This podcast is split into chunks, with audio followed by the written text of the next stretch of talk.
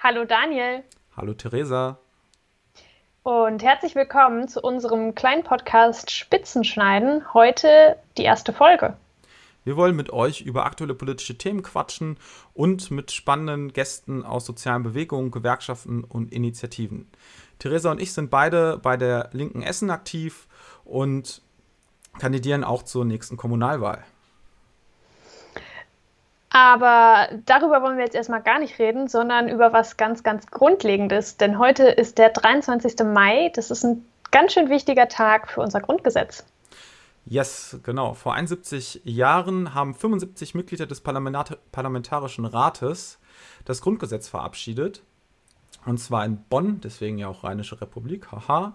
Und es haben 53 Menschen für das Grundgesetz gestimmt, 12 Stimmen waren dagegen, unter anderem auch die Mitglieder der KPD.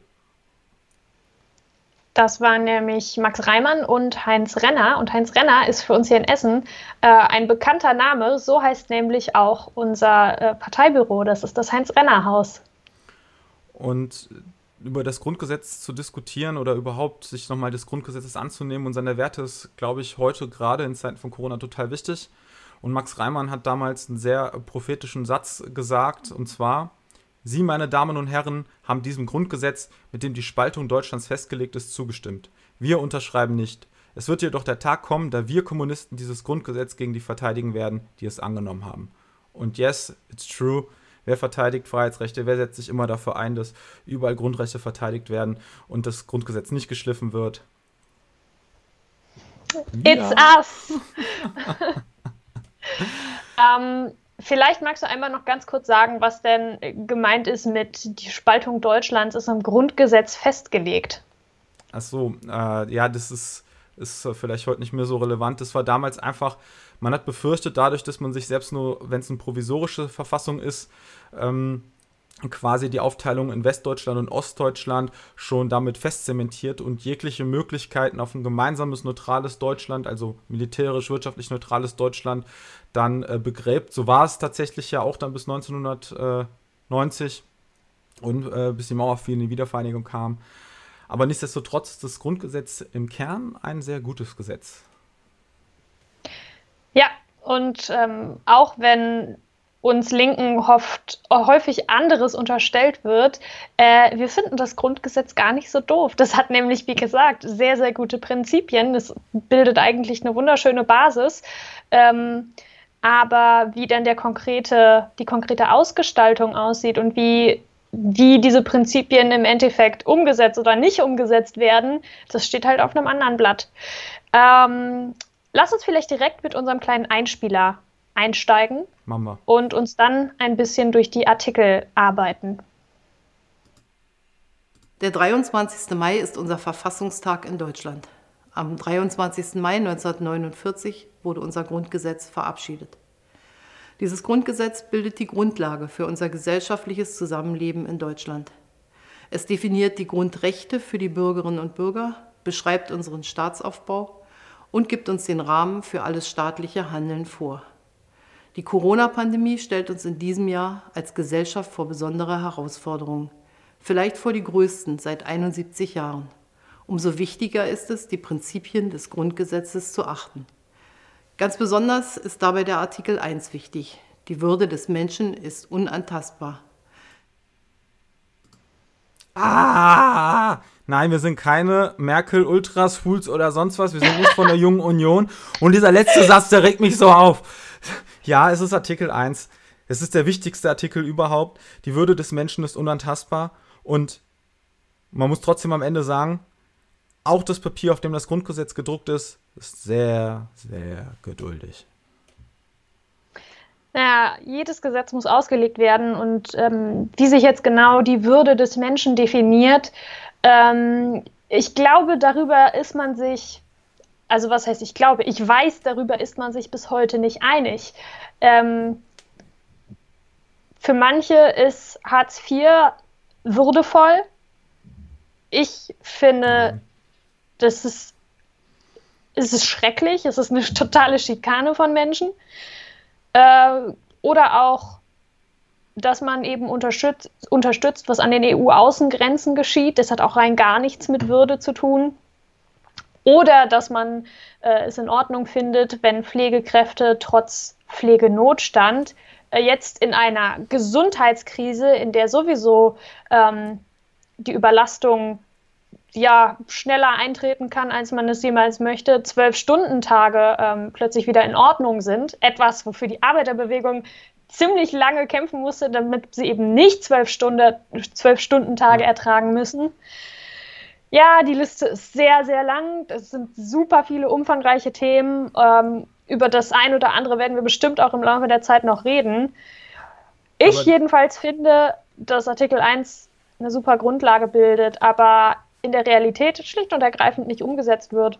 Du kannst ja anfangen mit dem, was du zu Hartz IV gesagt hast. Dann brauchen wir noch nicht mal über die mhm. Höhe reden oder so. Ne? Also jetzt nicht über die 400 paar zerquetschte, über das Wohngeld oder sonst was, sondern die Frage, wie das verteilt wird. Also du musst dich ja vor diesen Ämtern komplett nackig machen. Du musst äh, jede deine Bewegung angehen. Wenn du mal zwei Tage quasi in den Urlaub fährst, zum Beispiel die Family in der Stadt besuchen oder ähm, jeden Cent, der von A nach B geht, ähm, also du bist quasi der gläserne Bürger für die Jobcenter. Parallel dazu hast du aber große Unternehmen oder auch Skandale wie Cum-Ex oder sonst was, wo bis heute nicht klar ist, wo steckt eigentlich welcher Euro, wer hat da welche Steuern gezahlt, welches Unternehmen hat eigentlich wo seinen fucking Hauptsitz und äh, wer hinterzieht wo Steuern. Das ist total bekloppt. Das bedeutet, eigentlich müsste man sagen, äh, wir sind alle gleich, aber manche sind gleiche. So, auf dem Papier mhm. sind wir alle gleich, aber in der Realität, also die Anwendung dessen, ist noch nicht komplett fertig. Also da müssen wir noch was für tun. Äh, vielleicht nochmal ganz kurz der Einwurf. Cum-Ex war ein Steuerskandal, wo mit Aktien praktisch Steuerrückzahlungen ähm, vom deutschen Staat erschlichen wurden, die nicht hätten passieren dürfen. Ähm, und es gab, also man weiß, wer dahinter steckt, man weiß, welche Banken beteiligt waren, aber es ist mittlerweile, glaube ich, sogar verjährt. Äh, und das sind, das sind Milliarden, über die wir hier sprechen, und die werden wir nicht zurückkriegen. Ja. Und äh, das, das ist alles so Banane, aber es ist ja nicht das Einzige, was Banane ist. Was mich auch total aufregt im Zusammenhang mit dem Grundgesetz und dem, was aktuell so passiert, ist ja, dass sich jetzt die AfD, dass sich jetzt irgendwelche äh, Typen wie Xavier Naidu und Attila Hildmann und äh, Tausende von Menschen, die Aluhüte tragen und auf Demos gehen, jetzt zu Verteidigern des Grundgesetzes ausspielen und behaupten, wir hätten keine Meinungsfreiheit mehr und uns würden allen Chips eingepflanzt und whatever. Aber alleine die, die Aussage, wir haben keine Meinungsfreiheit mehr, das laut äußern zu können, zeigt doch, dass wir Meinungsfreiheit haben. Das Grundgesetz ist ja beileibe nicht perfekt und auch die Auslegung von allem nicht. Aber äh, man muss ja nicht mit verrückten Verschwörungstheorien irgendwie um die Ecke kommen. Oder auch ähm, zu behaupten, wir würden in einer Merkel-Diktatur leben. Das ist absolut Banane. Und äh, man kann von keinem von uns beiden behaupten, du hast es eben schon gesagt, wir sind Merkel wirklich Ultras. kein Merkel-Fanclub. Was? Um Nein? Gottes wie, wie? Willen. Was? Wenn ich, Hallo? Wenn ich, Merkel ist super. Hallo, kannst du mich mal ausreden Nein. lassen? äh, wenn ich entscheiden könnte, wer unser Kanzler, unsere Kanzlerin wäre, ich würde mich wahrscheinlich nicht für Angela Merkel entscheiden. Sondern für Olaf Scholz? Komm, geh weg. Komm, geh weg. ähm, aber um noch mal kurz zum Grundgesetz zurückzukommen. Du hast jetzt schon gesagt, alle Menschen sind vor dem Gesetz gleich. Das ist Artikel 3. Ähm, in dem Artikel geht es übrigens auch um Gleichberechtigung von Männern und Frauen und dass niemand ähm, diskriminiert werden darf aufgrund von Geschlecht, Abstammung, Rasse, Sprache, Heimat, Herkunft, Glaube, religiöse oder politische Anschauung. Das hat, das hat glaube ich, An den Kontrolleuren, Kontrolleuren in den Bahnen noch niemand gesagt, die ja immer in der Reihenfolge kontrollieren. Sehr dunkle Haut, etwas dunklere Haut, schwarze Haare, der Rest. Ähm, anders kann ich mir das nicht erklären. Also die müssen das einfach verpasst haben. Das gilt wahrscheinlich auch bei den Verkehrskontrollen. Also ich, Ein weiterer äh, kleiner Einwurf, wo wir eben auch beim Thema des Grundgesetzes nicht perfekt waren.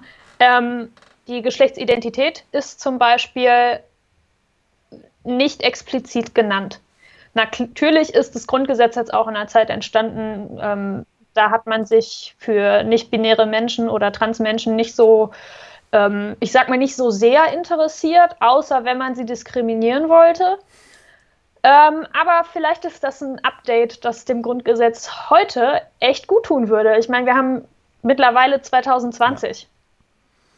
Das stimmt. Dann noch was, worüber du jetzt eben schon gesprochen hast. Jeder hat das Recht, seine Meinung in Wort, Schrift und Bild frei zu äußern und zu verbreiten und sich aus allgemein zugänglichen Quellen ungehindert zu unterrichten. Die Pressefreiheit und die Freiheit der Berichterstattung durch Rundfunk und Film werden gewährleistet. Eine Zensur findet nicht statt. Das ist Artikel 5. Ähm, jetzt kann man natürlich so ein bisschen frotzeln, eine Zensur findet nicht statt. Das ist jetzt aber so ein bisschen, äh, wenn du das so reinschreiben musst, das ist komisch. Ähm, das kann ich verstehen. Es ist irgendwie schon ein bisschen witzig, aber naja, es gibt halt einen Unterschied zwischen viele Pressequellen berichten auf eine ähnliche Weise und berichten ähnliche Dinge, aber es ist doch längst nicht so, als wenn ähm, alternative Medien verboten sind. Es, du, du, findest, äh, ich sag mal, zu jeder Meinung den passenden Zeitungsartikel. Du musst nur danach suchen. Ja, das stimmt. Das Kernproblem ist ja da nicht, äh, dass wir keine Pressefreiheit oder Zensur oder sonst was hätten, sondern die Monopolisierung der Medienunternehmen. Also, dass du ja sehr wenige ja. hast, Bertelsmann AG, ProSimedia AG, whatever, die dann alle, also die dann sehr viele Zeitungen, Fernsehsender und so weiter besitzen. Oder im Ruhrgebiet zum Beispiel die omnipräsente Funke Mediengruppe, die gefühlt wirklich mhm. alles besitzt und meiner Kenntnis nach in Essen zum Beispiel wirklich in jedem prominenten Medium drinsteckt. Vom Radio über die Regionalzeitung, über die Käseblätter, die verteilt werden. Die ist überall äh, beteiligt. Und wenn ihr mal eine Zeitung lesen wollt, die nicht von der Funke Mediengruppe ist, dann äh, guckt mal in den Essen am Morgen. die wird nämlich äh, von der Linken in Essen rausgegeben. Und entsprechend ist das. Ähm, gute Zeitung. Komischer ja, Name, gute sowieso. Zeitung. Sowieso. Ja. Äh, das Grundgesetz hat noch ganz viele andere coole Artikel, ne? Ähm, Artikel 4, die Freiheit des Glaubens, des Gewissens. Ja. Ne? Artikel 5 hast du ja schon genannt. Ähm, auch Artikel 7, dass das Schulwesen unter Aufsicht des Staates steht, ist eigentlich auch wichtig, damit eben Bildung nicht äh, Privatsache ist und das bedeutet, der, der Geld hat, kann sich welche leisten und der, der kein Geld hat, kann sich keine leisten. Ähm, Aber auch da muss man ja sagen, dass die Realität ähm, ja, komplizierter ist. Komplizierter True. als das Grundgesetz es ähm, vielleicht vermuten lässt. Also wenn ich mir überlege, äh, ich studiere jetzt, ich kriege BAföG, ähm, ich kriege aber nur ungefähr die Hälfte von dem, was möglich wäre, weil meine Eltern so viel Geld verdienen. Ähm, und naja, die haben halt schon auch ihre eigenen Ausgaben. Ich bin, äh, ich habe noch zwei Geschwisterkinder und ja, ich sag mal, ohne Nebenjob und ohne zweites Einkommen durch meinen Freund, das wird nicht laufen. Ja, da könnte ich mir, Studium könnte ich, äh, nö. Das ist alles äh, am Ende, wie heißt es so schön in ganz vielen Artikeln des Grundgesetzes, Näheres äh, regelt ein Gesetz oder Näheres wird im Gesetz mhm. geregelt. Und dementsprechend ist das Papier nicht nur geduldig, sondern auch immer eine Frage der Auslegung und dann am Ende der Mehrheits- und Machtverhältnisse auch, wer legt welches Gesetz wie aus, ne? Äh, wenn ich ja. halt eine konservative Mehrheit habe, dann lege ich die Würde des Menschen damit aus, das Existenzminimum mit Hartz IV ist gesichert. Wenn ich vielleicht eine linke Mehrheit hätte, würde ich das so auslegen, dass ich sage, hey, ähm, das reicht nicht, wir brauchen eine Mindestsicherung, wir brauchen Mobilität für alle, Beteiligung an der Kultur, Beteiligung im gesellschaftlichen Leben und so weiter, dann reden wir von Würde und nicht von, also wir würden, also ich würde von Vegetieren ansonsten reden. Und das, ja. ist, das ist echt zum, zum Kotzen. Man hat schrecklich häufig den Eindruck, die Würde des Menschen ist gekoppelt an seine Wirtschaftlichkeit. Also, wenn du nicht arbeiten kannst. Und wir müssen wohl kaum darüber streiten, dass es Menschen gibt, die können schlicht und ergreifend nicht arbeiten. Sei das, weil sie, weil sie sich vielleicht den Rücken kaputt gearbeitet haben, in der Pflege, im Einzelhandel, was auch immer, und in diesem Beruf nicht mehr arbeiten können oder weil sie psychisch äh, das nicht packen oder weil sie schlicht und ergreifend eine chronische Erkrankung oder Behinderung haben. Und diese Menschen, die werden abgespeist mit relativ wenig Geld und ziemlich wenigen Optionen, was sie mit ihrem Leben so machen können, weil sie sich nicht rentieren. Und das ist, ich finde es einfach nur traurig. Es ist ein totales Armutszeugnis. Ja, und das bringt mich wieder ein bisschen zu den Hygienedemos, weil die Leute, die da demonstrieren, da hast du natürlich äh, verrückte Spinner wie diese QAnon-Leute, das sind rechte Verschwörungstheoretiker aus den USA, die lest es euch selber durch, die glauben sehr viel Mist. Also als ich das gelesen habe, dachte ich, das kann kein Mensch glauben. Ähm, Kinderblut trinken gehört dazu. Genau, als Beispiel. Völlig verrückt. Aber es gibt da ja also auch. Also nicht sie machen das, sondern die, die Bösen, die, die, die hinter der Verschwörung stehen. Ja, genau. Aber es gibt äh, auch auf diesen Demos total viele Leute, die sich halt, ich glaube, die, die da mitziehen, weil sie sich machtlos fühlen. Also viele Leute, die irgendwas, ich eine Heilpraxis haben, einen kleinen Handwerksbetrieb, also sogenannte Kleinbürgertum, die sogenannte Mittelschicht und die da jetzt total Angst um ihre Existenz haben oder auch Solo-Selbstständige. Ne? Ähm, ich habe letztens erst einen Beitrag gelesen auf einer Website, das schrieb einer aus Bayern, äh, die hat gesagt, okay, jetzt musste ich meine Konzerte für die nächsten drei Monate absagen, dann habe ich diese Einmalhilfen beantragt, dann äh, habe ich das Geld bekommen, aber dann durfte ich das nur für die Betriebskosten ausgeben. Dann wusste ich nicht weiter, ich muss ja auch von was essen und von, ich muss ja was essen und was ähm, trinken und Miete zahlen. Ja, okay, scheiße, dann Hartz IV beantragen, soll ja einfacher gehen. Okay, Mist, dann muss ich doch jetzt irgendwie gefühlt 100 Seiten ausfüllen, damit ich das bekomme. Okay, mache ich doch nicht nur für einen Monat, weil beides ist ja vorbei. Und dann äh, schrieb sie, ah, jetzt gibt es ja doch noch mal eine Hilfe für uns. Eine, die wir nicht zurückzahlen müssen für drei Monate. Dann hat sie das beantragt und dann stand da, haben Sie die erste Hilfe bereits beantragt? Dann hat sie auf Ja geklickt und dann stand, okay, damit sind Sie für diese nicht mehr berechtigt. So, das heißt, sie konnte ihre. Betriebskosten decken, aber nicht das, wie sie ähm, ihr Privatleben unterhält, was völlig gaga ist. Stattdessen, statt irgendwie Firmen teilweise jetzt wieder Milliarden wie in der Finanzkrise 2007, 2008 bei den Banken in den Rachen zu schieben, müsste man für diese Menschen jetzt sofort, ohne Wenn und Aber, dieses soziale, eine soziale Absicherung schaffen, also 100% Kurzarbeitergeld, komplette Ausfallhonorare und auch potenzielle Ausfallhonorare für die Selbstständigen, Schutz der kleinen Betriebe. Und das ist ja, es sind ja jetzt nicht irgendwie kleine Betriebe, da reden wir ja nicht über RWE oder so, ne? Da reden wir über die nee. Dönerbude an der Ecke. Die Schneiderei. Dem kleinen Handwerksbäcker. Genau. Und, und wir müssen an der Stelle tatsächlich auch, hallo, ich bin Studentin, über all diejenigen reden, die zum Beispiel kleine 450-Euro-Jobs haben. Ich kann aktuell nicht arbeiten gehen, mein Arbeitsverhältnis ruht. Ähm, das ist natürlich total verständlich und da, ne, das, ich bin halt in einem Servicejob. Äh, ich würde eigentlich viele, viele Menschen am Tag ähm, bedienen, aber ja, das, das geht halt gerade nicht. Und aber ich kriege auch jetzt kein Geld. Und das ist, ja, nicht ganz die Hälfte von meinem Einkommen und ohne BAföG würde ich jetzt einfach ganz ohne Einkommen dastehen. Ähm, und das ist schon krass, weil ich weiß, dass ich da, ich habe halt einfach gerade Glück gehabt. Und es kann doch nicht sein, dass, äh, ob ich meine Miete bezahlen kann oder nicht, von Glück haben abhängt. Aber das ist ja genau die Rosinenpickerei, die ich eben meinte. Du hast jetzt hier wieder ähm, eine totale, eine totale, ähm, also man schaut sich genau an, okay, wem können wir wem wie viel Geld geben? Also hier, der kriegt, der Solo-Selbstständige kriegt jetzt vielleicht einen Tausender, okay, 60 Prozent vielleicht ein bisschen mehr Kurzarbeitergeld und äh, vielleicht kriegt der Studi ja auch noch was oder eben gar nichts. Also man guckt auf jeden Cent quasi bei der Ausgabe, bei Rentnern, dass man äh, ALG, also Hartz-IV-Empfänger nicht irgendwie mal sagt, 100 Euro pauschal mehr bis Ende des Jahres, weil Corona oder so, sondern da guckt man wirklich auf jeden Cent als äh, regierende Partei. Also die Bundesregierung guckt auf jeden Cent.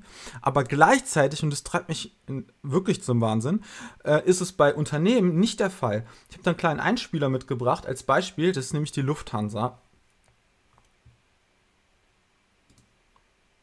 Damit Lufthansa-Maschinen Lufthansa nach der Corona-Krise Corona nicht mehr am Boden bleiben müssen, steigt der Staat ein. Am frühen Morgen teilte die Airline mit, die Verhandlungen über ein Rettungspaket näherten sich dem Abschluss. Das noch nicht final vereinbarte Konzept sieht Stabilisierungsmaßnahmen im Umfang von bis zu 9 Milliarden Euro vor, davon 3 Milliarden als KfW.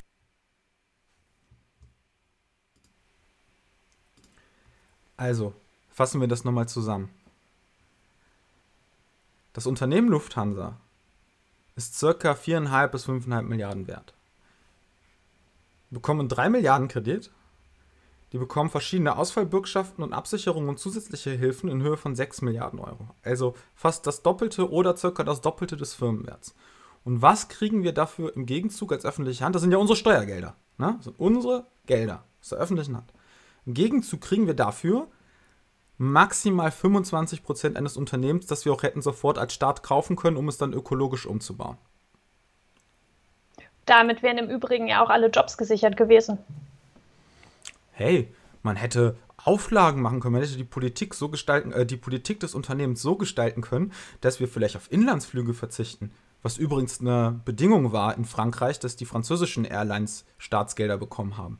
Man hätte die Jobs alle hundertprozentig absafen können, wie du sagtest, Ting. Und schauen können, selbst wenn man perspektivisch sogar Flugverkehr reduzieren will, was man dann da konkret macht.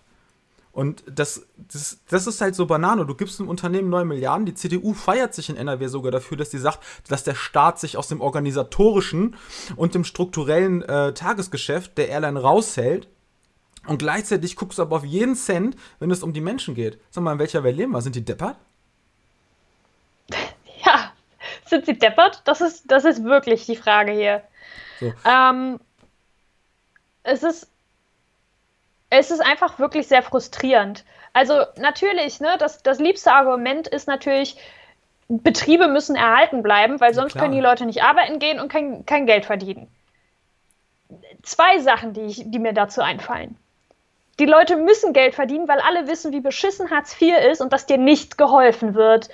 Du wirst als ja, das letzte Stück Dreck behandelt. Sei es von den Jobcentern oder sei es davon, wie Leute über arbeitslose Menschen reden oder erwerbslose Menschen. Und das spricht eigentlich ein sehr trauriges äh, Weltbild oder Menschenbild noch eher.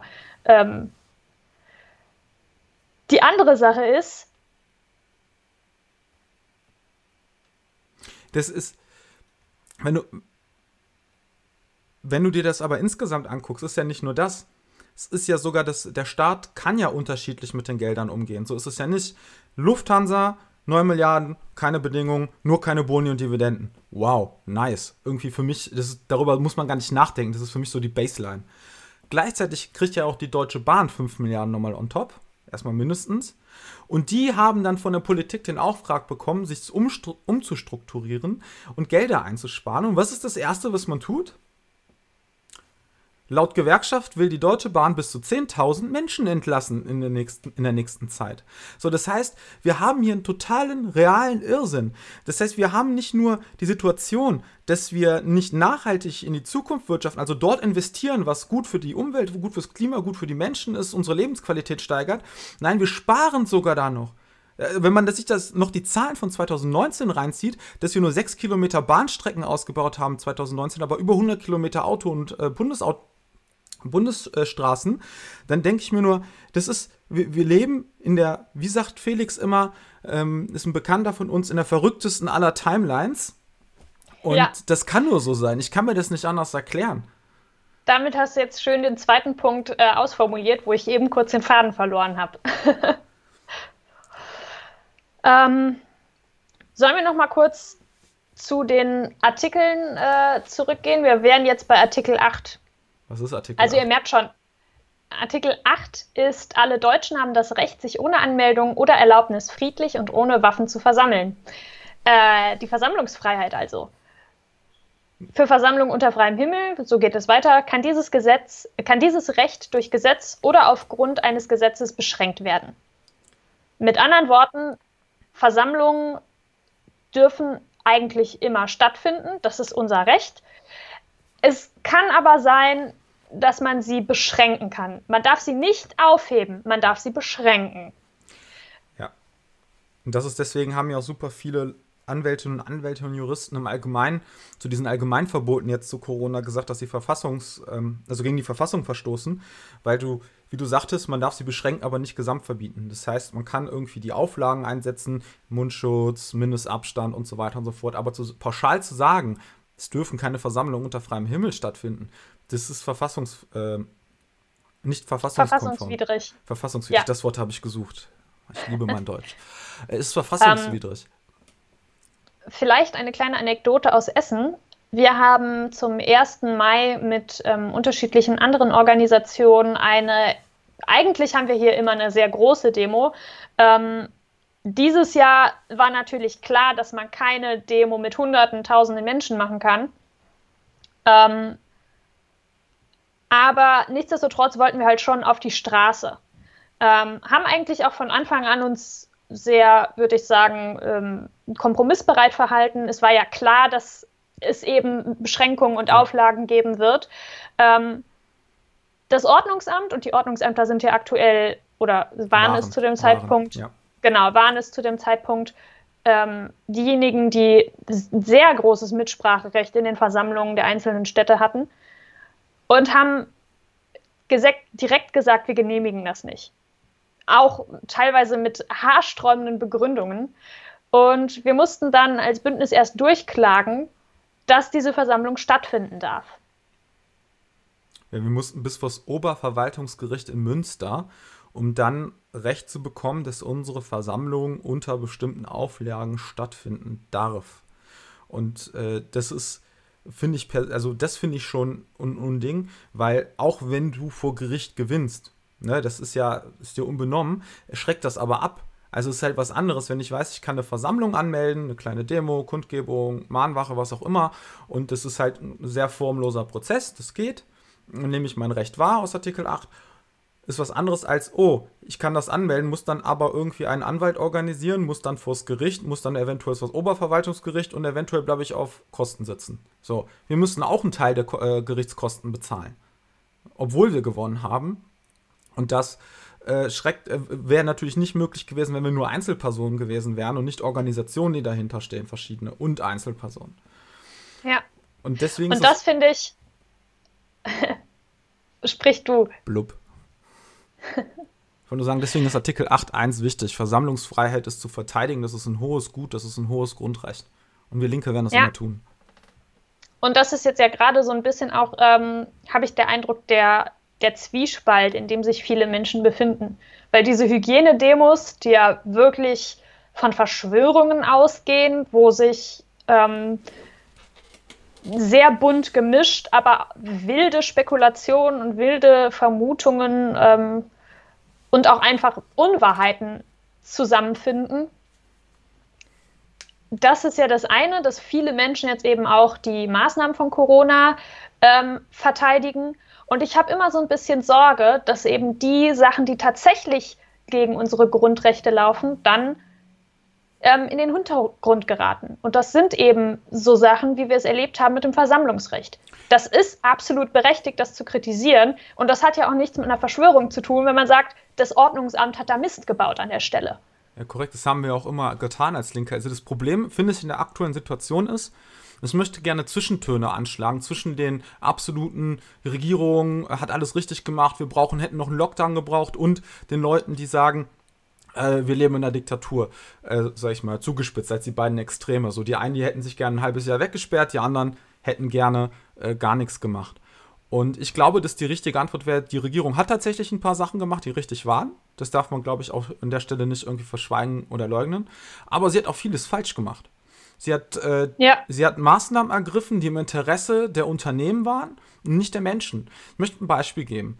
Also wenn ich sage, ich möchte die Corona-Pandemie eindämmen, ich möchte dafür sorgen, dass wir so kurz wie möglich nur in Quarantäne müssen bzw. Kontaktsperren haben, dann hätte ich doch die nicht notwendige Produktion im ersten Schritt runtergefahren, weil es gab jetzt super viele Studien, wo rauskam, einer der größten Infektionsherde war die Arbeit.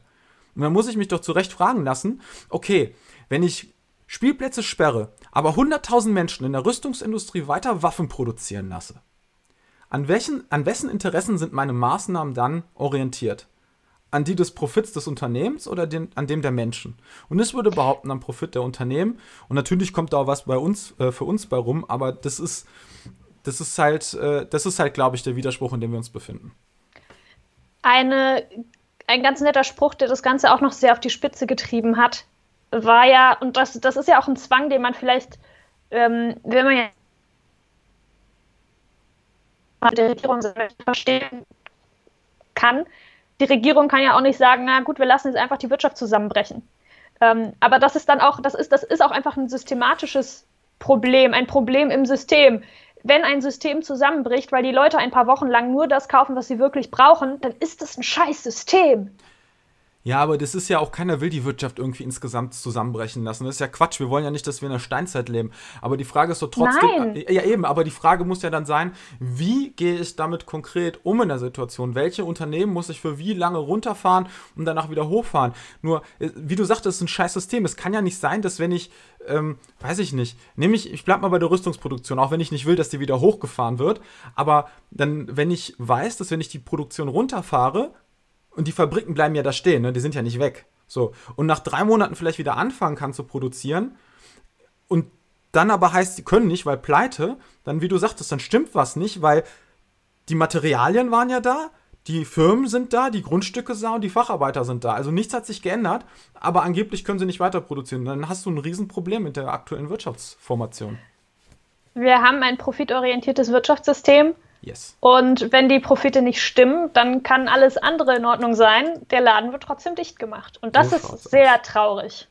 So schaut's aus. Ähm, sollen wir mit den Artikeln nochmal weitermachen? Weiß ich nicht. Also ich glaube, ich möchte noch, ich möchte, nein, ich möchte noch was, ich möchte noch was zu den, zu den Kleinunternehmen sagen, weil ich finde das total wichtig. Ähm, natürlich fokussiert sich die, fokussiert sich die Aufmerksamkeit der Menschen häufig auf diese Großunternehmen, weil die prägen ja auch ein bisschen das Bild. Ne? Also du hast die 30 DAX-Konzerne, VW, ähm, mit ihrem super genialen und total neuen Vorschlag. Wie haben sie es genannt? Nicht Abwrackprämie, sondern Boah, ich weiß gar nicht. Abfuckprämie? Ja, das ist eine Abfuckprämie, aber ne, total neuen Vorschlag. Darauf fokussiert sich das. Aber eigentlich müsste sich unser Augenmerk auch auf die ganz, ganz vielen, das hatten wir schon mal, auf die Kleinbetriebe nochmal fokussieren. Also ich möchte darüber diskutieren, ob die Dönerbude, der Imbiss, der Chinese, der Schneider und so weiter auch wirklich über die Runden kommen. Also wenn ich sehe die Aufgabe der Städte, der Stadtverwaltung, der Landesregierung darin, jetzt mal platt gesprochen, einfach alle mal abzutelefonieren und zu fragen, hey, Hast du genug Kunden? Läuft es bei dir? Musstest du schließen? Wie viel Geld ist dir entgangen? Und das dann zu regeln, weil das sind, ähm, wenn da jemand sein Unternehmen verliert, dann verliert er seine ganze Existenz und alles, was da dran hängt. Und bei den großen Unternehmen ist das viel einfacher zu lösen und viel einfacher zu klären langfristig. Vor allem, weil wir da ja auch nochmal über ja, können wir vielleicht auch im Grundgesetz weitermachen, über zwei meiner Lieblingsartikel diskutieren könnten. Artikel 14 und 15. Ähm, wir überspringen damit äh, Vereine und Gesellschaften bilden, das Briefgeheimnis, äh, Freizügigkeit im ganzen Bundesgebiet, also dass man überall äh, hingehen darf im Grunde. Ähm, Artikel 12, das Recht äh, auf Beruf, Arbeitsplatz und Ausbildungsstätte und außerdem das frei zu wählen. Aber da kann man ja auch noch mal drüber sprechen. Ja, sehr, sehr witzig. Auch das Briefgeheimnis. ha, ha, ha, ha. Ne? Die E-Mails werden nicht mhm. gelesen, alles sicher, alles sicher. Artikel 13, die Unverletzlichkeit der Wohnung. Ähm, und dann sind wir bei Artikel 14 und 15. Über die anderen Artikel können wir bestimmt an anderer Stelle auch nochmal reden. Ähm, aber uh. Artikel 14 und 15 waren tatsächlich so die Artikel, wo wir auch, glaube ich, noch, also wo wir hinkommen wollten. Ja, das ist klar. Ähm, man muss sich nur jeden, jeden Twitter-Feed, jeden Twitter-Feed eines Linken heute am 23. Mai angucken. Äh, ich glaube, es gibt kaum einen Linken, der dieses, diese Artikel entweder einen von beiden oder beide nicht gepostet hat. Oder? Also ich habe es noch nicht ich getan. Ich habe heute nichts zum Grundgesetz gepostet. Ich werde es noch tun, nach der Folge. Äh, aber ich habe einen schönen Anstecker von Deutsche Wohnen und Co. enteignen. Das ist so ein kleines Herzchen drauf und da steht dann GG Artikel 15. Ja, das ist super. Also, Artikel 14 und 15. Warum feiern wir die oder warum feiere ich die auch persönlich? Die feiere ich, weil sie ähm, die Möglichkeit aufzeigen, dass wir eine andere Wirtschaftsform haben könnten. Eine, die an den Bedürfnissen der Menschen orientiert ist und nicht an den Profiten der Unternehmen. Das heißt, dass man danach entscheidet, wie produziere ich, was produziere ich, wann und wo, nach dessen, was notwendig ist, was also wirklich ein Bedürfnis ist. Also Ne? Wenn wir jetzt zum Beispiel uns das mit den Autos anschauen, Autos werden jetzt gerade produziert, obwohl es, viel zu viele gibt. Und in einer bedarfsorientierten Wirtschaft könnte man jetzt gemeinsam darüber diskutieren, dass man vielleicht doch lieber, ich habe keine Ahnung, was man mit den Unternehmen machen kann, aber Straßenbahnen. Atemgeräte. Ja, genau. Äh, sowas. Also, Stimmt, ne? in Spanien war das. Da habe ich gesehen, Seat mit so 3D-Drucker äh, äh, Nerds haben da zusammen was gemacht. Genau, sowas könnte man machen. Und jetzt nochmal mhm. zu Artikel 14.15. Artikel 14.1 sagt, das Eigentum und das Erbrecht werden gewährleistet. Inhalt und Schranken werden durch die Gesetze bestimmt. Nur nicht so cool, aber es wird besser. Und jetzt kommt einer der geilsten. Jetzt. Ja, jetzt, jetzt, jetzt kommt jetzt, einer der meistzitierten Sätze. Ja, it could. Eigentum verpflichtet. Sein Gebrauch soll zugleich dem Wohle der Allgemeinheit dienen. Ist ganz simpel. Hasse viel, muss auch viel zum Allgemeinwohl beitragen. Man kann das Und dazu gehört dann zum Beispiel auch, dass äh, Mietwohnungen nicht vergammeln dürfen, damit man sie irgendwann vielleicht abreißen und richtig geile, rentablere Gebäude dahin pflanzen darf.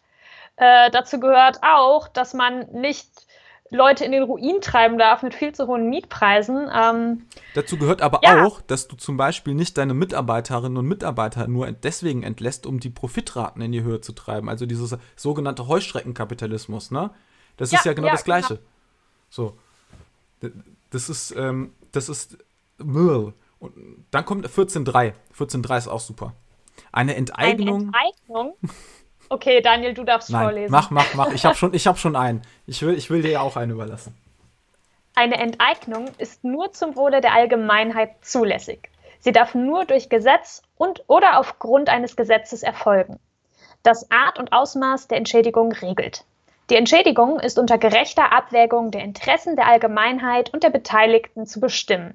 Wegen der Höhe der Entschädigung steht im Streitfall der Rechtsweg vor dem ordentlichen Gericht offen. Und bevor jetzt hier äh, meckern kommt, ja, Linke wieder Enteignung, bla bla, ihr wollt immer nur allen alles wegnehmen. Es wird fast tagtäglich in Deutschland enteignet. Und zwar werden Leute enteignet, die zum Beispiel Grundstücke an Autobahnen haben, zum Autobahnbau.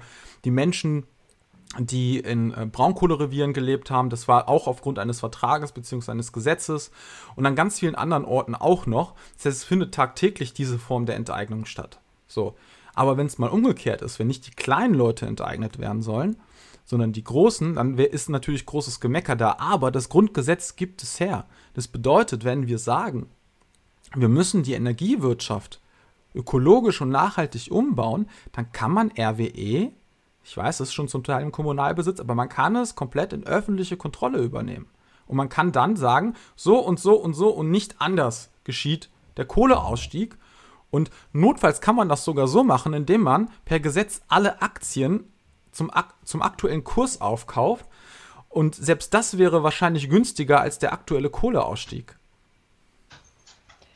So, ich glaube, bei mir kommt gerade jemand in die Wohnung rein. Oh Gott, während äh, wir live aufnehmen passiert? Oh Gott, oh Gott. Äh, also, ich habe einen Schlüssel gehört. Ich gehe davon aus, das ist mein Freund. lass mal, lass ähm, mal. Nur, ja? Nur falls euch wundert, wenn es jetzt irgendwelche Nebengeräusche gibt, das, das ist wahrscheinlich mein Freund. Passiert. Bei mir kann man nur eine Waschmaschine hören. Ähm, gehen wir direkt weiter in Artikel 15, weil Artikel 15 hängt damit direkt zusammen und ist super wichtig. Und zwar sagt er, Grund und Boden, Naturschütze und Produktionsmittel, also Fabriken, whatever, können zum Zwecke der Vergesellschaftung durch ein Gesetz, das, das Art und Ausmaß der Entschädigung regelt, in Gemeineigentum oder in andere Formen der Gemeinwirtschaft überführt werden. Und das ist so geil, weil da steht Vergesellschaftung, nicht Verstaatlichung. Verstaatlichung bedeutet ja schlussendlich, die Deutsche Bahn ist ein staatliches Unternehmen, wird aber scheiße geführt. Und Vergesellschaftung bedeutet demokratische Kontrolle in irgendeiner Form der Mitarbeitenden und der Gesellschaft per se. So, das ist also noch ein Schritt weiter. Das heißt, das Grundgesetz geht sogar so über Verstaatlichung hinaus. Also es geht weiter. Das ist richtig geil. Da kriegt Gänsehaut. Dass man sich so über Gesetze freuen kann, ne? Und ich bin, ich bin persönlich, finde ich Gesetze eigentlich im Allgemeinen sau langweilig und trocken. Ähm, und ich bin dankbar für die Leute, die sich damit professionell auseinandersetzen. Ähm, aber das ist schon, schon wahr, was du sagst. Es ist echt schön. Und vielleicht kann man an der Stelle, oh Gott, auch noch was zur DDR sagen. Nur zwei, drei Sätze. Nein, bitte nicht. Oh, mach. Ich will nicht, aber du kannst ja. In der DDR ist nämlich eigentlich gewissermaßen staatlicher Kapitalismus gewesen. Also alles ist zentral gelaufen natürlich aber es gab keine demokratische Mitbestimmung, wie die Sachen eigentlich laufen sollen in einzelnen Betrieben und nicht nur in Betrieben, an ganz, ganz vielen anderen Stellen natürlich auch. Und entsprechend finde ich es schwierig, die DDR tatsächlich, wenn man jetzt von Theorie ausgeht, ähm, tatsächlich als kommunistisch oder sozialistisch zu bezeichnen. Jetzt muss ich doch Aber, was sagen. Das war oh eine Einparteiendiktatur. Oh es war eine Einparteiendiktatur mit einem ja. staatlichen Kapitalismus und du hattest zwar kein, äh, keine Bourgeoisie, also kein Bürgertum, sondern du hattest eine Bürokratenklasse, die geherrscht hat, die halt Vorteile hatten. So, ne? Und deswegen, also Don't worry da ja, draußen, genau. wir wollen keine DDR 2.0, wir wollen keine Sowjetunion 2.0 oder sonst was, wir wollen viel, viel mehr Demokratie. Also wir wollen Demokratie nie gesehen und nie geahnten Ausmaße, wollen uns eher Experimenten anschließen, die in der Geschichte teilweise gescheitert, blutig niedergeschlagen worden sind, nicht gescheitert sind, blutig niedergeschlagen worden sind. Spanische Republik, Pariser Kommune, Chile 1973 und so. Das sind Rote so Ruhe? Rote Ruhe Experimente, äh, die gestartet sind und die dann von irgendwelchen Faschos, von äh, Rechten und Nationalkonservativen wirklich häufig einfach zusammengeschossen worden sind, bis dann kein Mensch mehr sagte, ich will sterben. Und manchmal, manchmal ist es auch in Zusammenarbeit mit Sozialdemokraten passiert. Aber psst. Nein, wir sind, äh, wir wollen jetzt hier nicht ähm, super nachtragend sein, aber es ist halt ein historischer Fakt. Äh, ja, also viele spannende Sachen im, im Grundgesetz und ähm, sehr viele schöne Sachen im Grundgesetz. Sollen wir noch mal eben ähm, uns den Artikeln 16 bis 19 zuwenden? Dann ja. haben wir nämlich die Menschenrechte oder Jedermannsrechte durch. Lass uns, lass uns die Jedermannsrechte durchnehmen. Gut. Boah, ist Artikel 16 deutsche, Ja, wir müssen, wir können das ja, äh, also wir haben jetzt ja gerade auch nicht alles immer äh, im Detail gemacht. Ähm, ich fange mal gerade ganz kurz an. Die deutsche Staatsangehörigkeit darf nicht entzogen werden. Der Verlust der Staatsangehörigkeit darf nur aufgrund eines Gesetzes und gegen den Willen des Betroffenen äh, nur dann eintreten, wenn der Betroffene dadurch nicht staatenlos wird. Ähm, interessanter Gedanke, hängt ganz bestimmt auch mit äh, Dingen zusammen, die im Zweiten Weltkrieg passiert sind. Also sind super viele Menschen vertrieben worden und waren de facto staatenlos. Bis heute gibt es immer noch etliche Menschen, die de facto staatenlos sind. Und keiner möchte sie so richtig gerne bei sich haben und bei sich aufnehmen. Stichwort Kettenduldungen. Ähm, und jo, aber das ist auch wieder ein sehr umfangreiches Thema kann man eigentlich auch mal eine ganze Folge draus machen. Wie ihr seht, mhm. viele umfangreiche Themen. Mir fällt zu dem Paragraphen, äh, Paragraphen sag ich schon, Artikel nur ein. Ich bin ja zwar in Deutschland geboren, aber ich bin ja Kind von Gastarbeitern.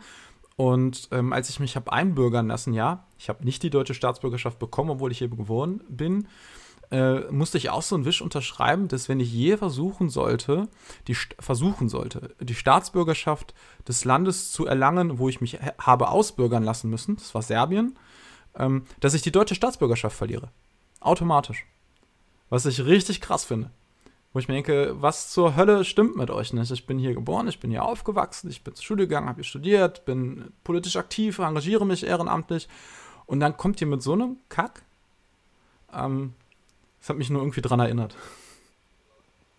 Ich bin ja ähm, nicht betroffen von, von solchen Fragen, also Fragen der doppelten Staatsbürgerschaft oder ähm, auch Fragen rassistischer Diskriminierung. Aber ich möchte unbedingt, weil es für mich einfach ein super wichtiges Thema ist, das ist so eins von den Themen, ähm, wodurch ich auch super politisiert worden bin, ähm, und wie gesagt, da wird garantiert, garantiert, ich verspreche es euch, wird es da noch die ein oder andere Folge zu geben, sei es jetzt zur Kettenduldung, ähm, sei es zu 2015 ähm, und dem Krieg in Syrien. Da ja. gibt es super viel, über das gesprochen werden muss. Da ich gibt es würde sagen, lass uns, lass uns, 16a und 16 mal in einer extra Folge machen, weil guck dir 16a an, das ist quasi ja. der zerschossene Asylrechtsartikel, äh, der da heißt, politisch Verfolgte genießen Asylrecht und dann kommen, wutsch, eine ganze Seite Ausnahmen bzw. Sonderregelungen und das ich, ist bin so sauer, was das Asylrecht angeht. Nicht nur das deutsche, auch das europäische. Es ist echt zum Schämen. Es ist zum, zum, zum Heulen, zum Kotzen, zum, zum Verrücktwerden. Es ist echt unfassbar, wie sehr sich mit dem Asylrecht gerühmt wird und wie viel Schindluder damit getrieben wird. Mhm. Ja, absolut. Ja. Ja, der Rest, äh, der Rest der Artikel bezieht sich ja vor allem nochmal auf die davorgehende, ein bisschen Wehrdienst, klar, auch noch drin, aber ansonsten, ne, wenn Meinungsäußerungen Pressefreiheit. Wehrdienst war schon vorher, habe ich auch einfach äh, ah, übersprungen ah, quasi. Genau. es sind noch ein paar kleinere. Wichtig ist, dass in Artikel 19 nochmal erklärt wird, dass ja das Verhältnis des Bürgers zum Staate. Also, dass der Staat eben nicht allmächtig ist, sondern dass der Bürger jederzeit der Rechtsweg offen steht, dass man, äh, wenn eins der Rechte beschnitten wird und dass die Gesetze auch für juristische Personen gelten, soweit sie anwendbar sind und so. Und das ist total wichtig, äh, dass das Grundgesetz das auch drin hat, eben, dass es nie wieder dazu kommt, dass du ähm, einen Staat hast, der dir von oben alles aufdiktiert. Wie es vielleicht in Ungarn bald der Fall ist. Ja, werden wir sehen, wo es dahin geht. Aber, Tink, ich habe eine Frage an dich. Was sind, oder vielleicht auch an euch alle, was sind eurer Meinung nach die drei unterschätztesten Artikel der ersten 19 natürlich im Grundgesetz? Hehehe. Wir haben uns sein. eben nicht, nicht schon über Favoriten gefreut. Vielleicht fangen wir mit, ähm, fangen wir mit den offensichtlichen an. Was ist denn das Offensichtliche? Meinst du jetzt das, worüber wir uns nicht gefreut haben? Das, äh, worüber wir uns überhaupt gar nicht gefreut haben. Das, was wir ähm, äh, ablehnen. Mh, nicht. Stimmt. Also ich hoffe, es war jetzt deutlich genug, dass genau. es sarkastisch Artikel 14 war. und 15 natürlich sind äh, unserer Meinung mit nach die unterschätztesten Artikel im Grundgesetz und auch im Grundrecht unter den ersten 19, äh, die da einfach aufzeigen, dass wir eine andere Gesellschaft anstreben können, dass wir nach vorne gehen können und die Gesellschaft auch nachhaltig verändern könnten. Das ist, glaube ich, aber relativ easy. Ich glaube, da haben wir eben auch schon genug zugesagt. Ja. Da haben wir genug geschwärmt. Aber wir hatten uns noch einen weiteren Artikel aufgeschrieben.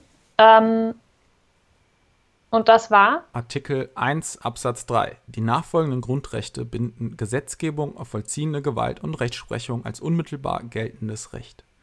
Und das ist, finde ich, total wichtig, weil es eben nochmal den Staat an diese Rechte bindet, dass er eben nicht willkürlich gegenüber den Menschen agieren kann. Das in der Theorie ist es noch feiner oder noch besser als in der Praxis. Ne? Die Praxis leidet dann immer ein bisschen. Aber dass eben alle Menschen von der Polizei zum Beispiel gleich behandelt werden müssen, egal ob Mann, Frau, egal ob äh, oder ein anderes Geschlecht, egal welche Hautfarbe, egal welche Religion und so. Ihr wisst alle, viele wissen es, dass es nicht immer so in der Realität ist, aber in der Theorie sollte es so sein. Und deswegen finde ich, ist der Artikel 1.3 auch ein Ziel, wofür man kämpfen sollte, dass es irgendwann eben so ist, dass wenn du vor Gericht bist, es völlig unab völlig egal ist, welche Hautfarbe das ist. Wenn du vor der, vor, äh, von der, bei der Polizei, dass es völlig unabhängig und egal ist, welche äh, Hautfarbe du hast und so weiter und so fort. Und dafür kämpfen wir, glaube ich, auch jeden Tag so ein bisschen. Ja. Es korrespondiert natürlich auch so ein klein wenig mit ähm, Artikel 3.1. Alle Menschen sind vor dem Gesetz gleich. Und ähm, es ist eigentlich so, es sind halt wieder zwei Punkte, an denen man deutlich machen kann, dass im Grundgesetz super wichtige Grundlagen vorhanden sind, die aber einfach nicht adäquat umgesetzt werden. Ähm und insofern, ja, Danke. wir schwärmen schon für, für, fürs Grundgesetz so ein bisschen. Aber ähm, wir wollen auch immer ein bisschen kritisch bleiben, natürlich. So schaut es aus. Das Grundgesetz ist eine gute Grundlage. Es ist noch viel in der Realität umzusetzen und besser zu machen. Aber damit kann man arbeiten. Und vielleicht noch ein Fun Fact: Das Grundgesetz gibt es ja seit 1949. Und wir haben das Grundgesetz inzwischen in Deutschland über 50 Mal verändert. Die USA haben ja ihre Verfassung seit 1700 und schlag mich tot, wann war die Revolution? 89? 17, 1776. 76, ja. Äh, die haben ihr Grundgesetz, ihre Verfassung äh, keine 30 Mal verändert in fast, 300, in fast 250 Jahren. Also, das ist halt schon krass, finde ich. Ähm, das hat mich irgendwie total total äh, irritiert, als ich die Zahlen gelesen habe. Ja, äh, liebe Leute, vielen Dank fürs Zuhören. Ich hoffe, ihr seid jetzt ein bisschen informierter über das Grundgesetz und ihr schaltet auch beim nächsten Mal wieder ein, wenn es heißt Spitzenschneiden. Macht's gut. Schönes Ciao. Wochenende.